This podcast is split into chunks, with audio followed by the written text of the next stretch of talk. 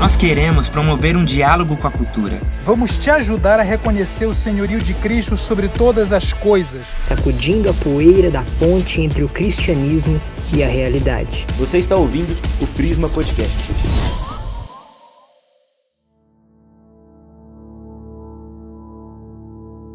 Olá, meu nome é Davi Raik, com muita alegria que eu queria te apresentar um tema fascinante e muito importante. A igreja precisa de cristãos que se beijam. Assim como no início da história da igreja, o apóstolo Paulo indicou no final da sua carta aos Coríntios a seguinte frase: Saudai-vos com um corriqueiro beijo santo, nós também precisamos redescobrir a necessidade de um envolvimento espiritual, físico, emocional completo com o ideal de unidade comunitária que nós precisamos alcançar dentro das nossas comunidades de fé. Isso é muito importante porque as tretas nas, nas igrejas são diversas. Quando a gente lê que Corinto, a galera ficava dizendo: Eu sou de Paulo, eu sou de Apolo, eu sou de Cefas, eu sou de Cristo. A gente lembra da nossa própria comunidade, porque é verdade, muitas vezes existem rivalidades, ciumeira, arrogância, infantilidades, preferências de um em detrimento de outros. Em Corinto era bem pior porque a galera assim estava perdida, enquanto uns tinham tudo, outros estavam famintos, enquanto uns não tinham o que beber, outros já estavam embriagados. E Paulo, depois da sua exortação teológica, ele aponta o beijo como um símbolo de solidariedade, o beijo santo deveria produzir um único corpo, esse contato de um lábio com uma face. Alguns autores afirmam que era um contato na face, na bochecha, outros dizem que era na boca mesmo. Esse contato físico de intimidade, de afetividade, de solidariedade era um símbolo poderoso que trazia para o campo da imagem ideias abstratas ligadas à unidade. Paulo instituiu o beijo santo para ajudar a solidificar aquela comunidade lá em, na cidade de Coríntio. O beijo ligava uma pessoa a outra e, em última análise, produzia um corpo social único, unificado. toda uma literatura foi construída sobre essa ideia do beijo santo. Um dos autores do século IV, que é João Crisóstomo, dizia o seguinte: escritores cristãos do primeiro, do, dos primeiros tempos continuamente deram ênfase ao beijo como uma forma de unir indivíduos e produzir comunidades. Por quê?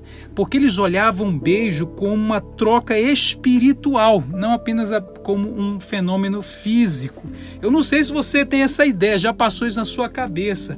Se você, quando pensa em beijo, pensa só num aspecto assim muito corriqueiro, mas a, ideia antiga é que o beijo era frequentemente associado à troca da alma, troca do espírito. Ah, alguns autores diziam porque a boca é o órgão da voz, um reflexo da alma. Nessa tradição se coloca a ideia de que os primeiros cristãos viam um beijo como uma forma de comunhão no Espírito Santo. É, eles usavam o beijo na hora das orações, na hora da ceia, no batismo, nas ordenações, nos votos, até mesmo no, no martírio ou nos funerais. Havia o costume de se beijar, porque a boca trazia essa imagem de transmissão da própria alma. Então, os membros da comunidade, entre aspas, evidentemente, transferiam o Espírito de Cristo que repousava sobre todos, uns aos outros, em demonstração solidária quando se tocavam a partir do beijo. E aí eu faço aqui um parêntese muito importante para te contar uma outra história fantástica. Atenção, porque a cosmovisão cristã sempre destaca o corpo como o centro do culto. O corpo é fundamental em cada aspecto da cosmovisão cristã. Na criação, ali você vê a formação de Adão do pó, com as mãos de Deus, e ali o texto diz que Deus sopra na narina de Adão. Isso é a imagem mais próxima de um beijo, soprar nas narinas de um outro ser.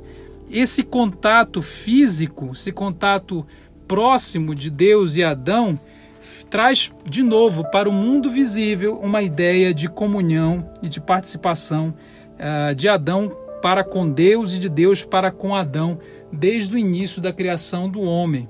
O, a queda também foi um ato feito com a boca.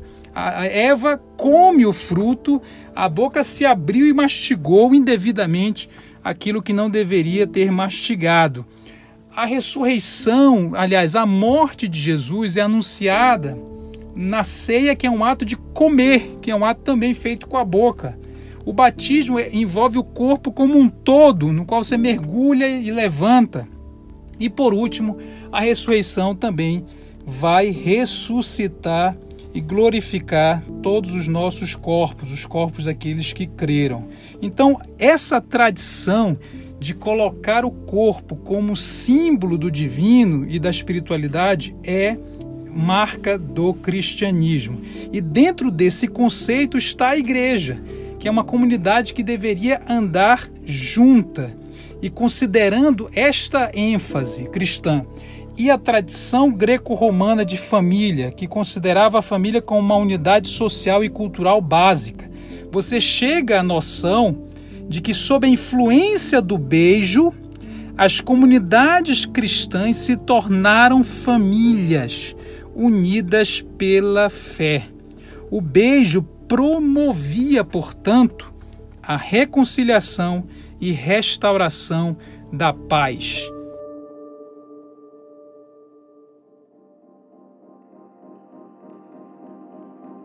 Veja como isso é importante. A formação de um corpo coeso, um corpo familiar, era a intenção do apóstolo Paulo quando indicou o beijo santo.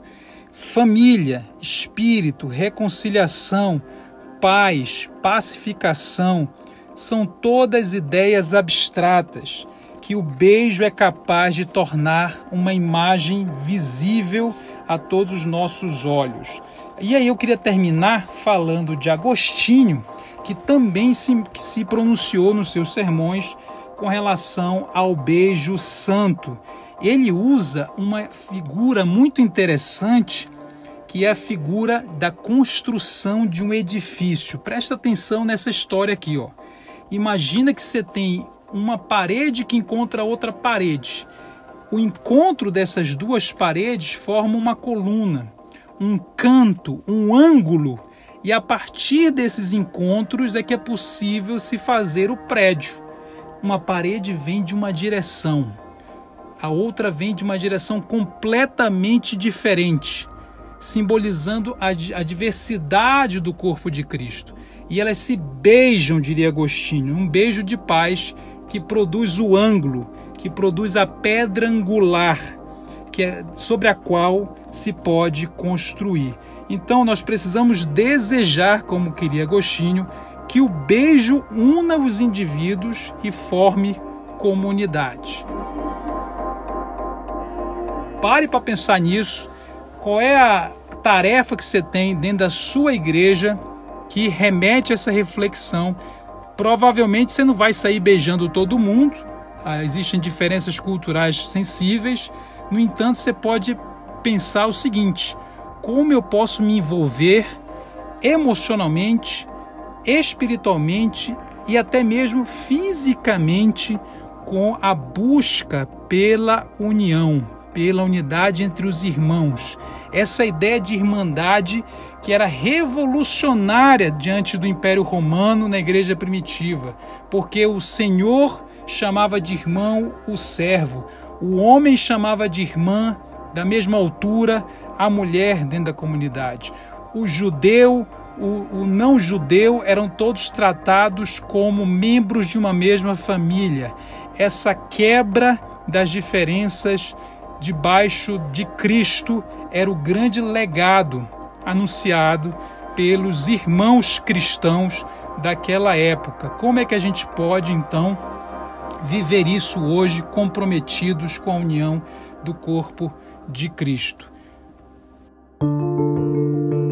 Muito obrigado por você ter ouvido esse podcast até o final. Espalhe esse negócio, compartilha para a galera. Eu tenho certeza que vai abençoar a igreja e muita gente por aí. Fique ligado nos nossos conteúdos porque tem muita coisa boa sendo feita e eu espero que você tenha sido grandemente abençoado. Valeu!